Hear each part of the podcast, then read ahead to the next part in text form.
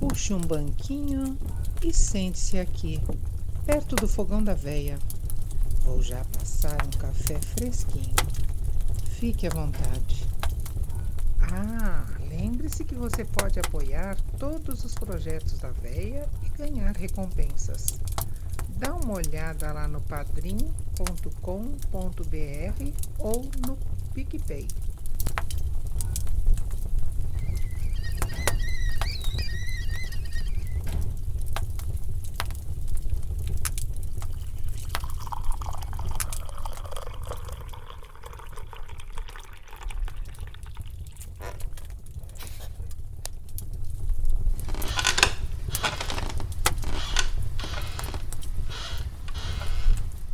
Vocês já ouviram o caos da Maria Fé e o crime da mala?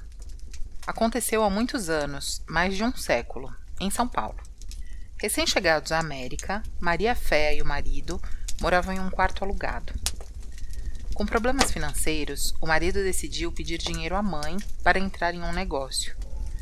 Mas o rapaz era meio 171 e Maria decidiu escrever uma carta à sogra contando as reais intenções do marido.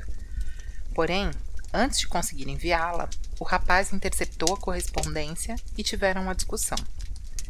Ele acabou sufocando-a com um travesseiro. Sem saber como se desfazer do corpo, colocou em uma mala, cortando em pedaços para que coubesse, e despachou a mala para a França. No entanto, quando a mala era embarcada, uma corda arrebentou e todas as bagagens caíram ao convés do navio. A mala do crime se abriu ligeiramente, liberando um odor podre. Ao abrirem a mala, encontraram o cadáver da Maria com um feto. Ela estava grávida. O marido foi preso rapidamente e condenado a uma longa pena. Morreu já velho, em liberdade. Dizem que o espírito de Maria Féa aparece no Porto de Santos, grávida, pedindo ajuda. Aí entra o caos da véia. Certa vez, voltando de uma festa, ia com mais três amigos no carro de um deles, já de madrugada. Passamos por um ponto de ônibus na região portuária e avistamos uma mulher grávida pedindo carona. A roupa antiga chamou bastante atenção. Como infelizmente não é seguro dar ou pegar carona por aqui, seguimos direto.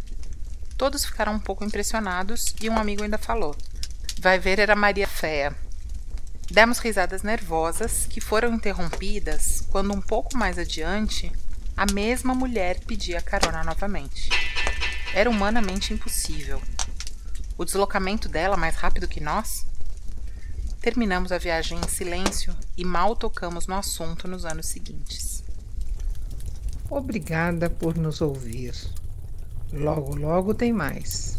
Até a próxima e bons sonhos.